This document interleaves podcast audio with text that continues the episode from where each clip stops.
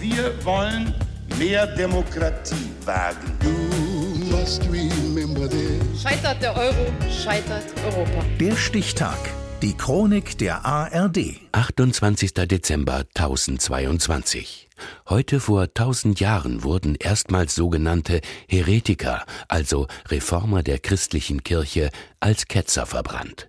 Peter Meyer-Hüsing. Es ist ein gesellschaftlicher Skandal, der das ganze Königreich Frankreich erschüttert. Mitten in der ehrwürdigen Bischofsstadt Orléans ist eine Gruppe Ketzer dingfest gemacht worden, die schrecklichen Irrlehren frönt. Und Gipfel des Skandals, es handelt sich um honorige Bürger und Geistliche der Kathedrale von Orléans, darunter sogar der frühere Beichtvater der Königin. Es lebten hier nämlich einige Männer vom Stande der Kleriker, die seit ihrer Kindheit in der Religion erzogen worden waren. Sie verbargen unter einem Schafspelz ihre verderbenbringende Lehre. Sie waren Samen des Teufels und Ursache für das Verderben einer großen Anzahl von Menschen. Mehrere Chronisten berichten voller Abscheu über das ketzerische Treiben in Orléans. Ein Gewährsmann von König Robert II., den die Heretiker wohl zu überzeugen suchten, berichtet diesem vom Irrglauben der Kleriker. Robert beruft sofort eine Synode nach Orléans ein, um den Vorwürfen auf den Grund zu gehen. Wenige Tage nach Weihnachten beginnt in der Kathedrale von Saint-Croix in Anwesenheit von König und Königin die Befragung der mittlerweile verhafteten Angeklagten. Lang ist die Liste schwerer Vergehen gegen die orthodoxe Kirchenlehre. Christus wurde nicht von der Jungfrau Maria geboren, er litt nicht für die Menschheit und ist auch nicht vom Tode auferstanden. Durch die Taufe werden die Sünden nicht abgewaschen.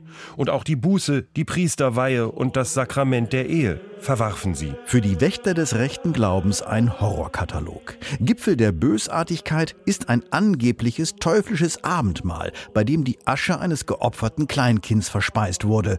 Ein bizarres Szenario, das in der Geschichte der Häresievorwürfe immer wieder behauptet wurde. Noch am gleichen Tag verurteilt König Robert, Beiname der Fromme, die zwölf Ketzer zum Tod durch Verbrennen und schon am Abend lodern die Scheiterhaufen außerhalb der Stadtmauern.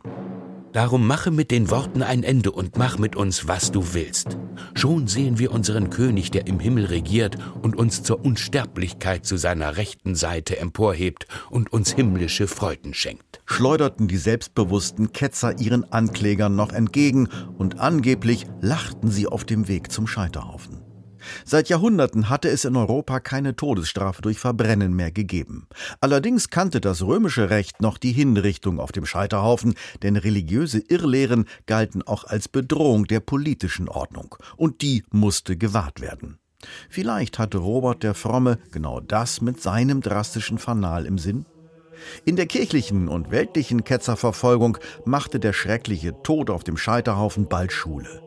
Die Ketzerordnung von Kaiser Friedrich II., gut 200 Jahre später, sieht in den religiös Abtrünnigen ebenfalls politische Aufrührer und empfiehlt Folter und Feuertod. Wer vom Bischof seiner Diözese als Heretiker überführt worden ist, soll auf dessen Bitte hin von der weltlichen Gerichtsbarkeit ergriffen und dem Scheiterhaufen überliefert werden. Falls die Richter in ihrer Barmherzigkeit ihm das Leben schenken, soll man ihm wenigstens die Zunge, mit der der Glaube gelästert worden ist, herausschneiden. In den folgenden Jahrhunderten fand die Inquisition immer neue Opfer. Religiöse Schwärmer, unbotmäßige Philosophen, vermeintliche Hexen und Zauberer. Viele tausend Menschen verbrannten, weil sie den einzig wahren Glauben hinterfragten. Dieses brutale Verbrechen wurde erstmals im Namen der Kirche heute vor tausend Jahren gegen die Ketzer von Orléans begangen. Der Stichtag. Die Chronik von ARD und Deutschlandfunk Kultur. Produziert von Radio Bremen.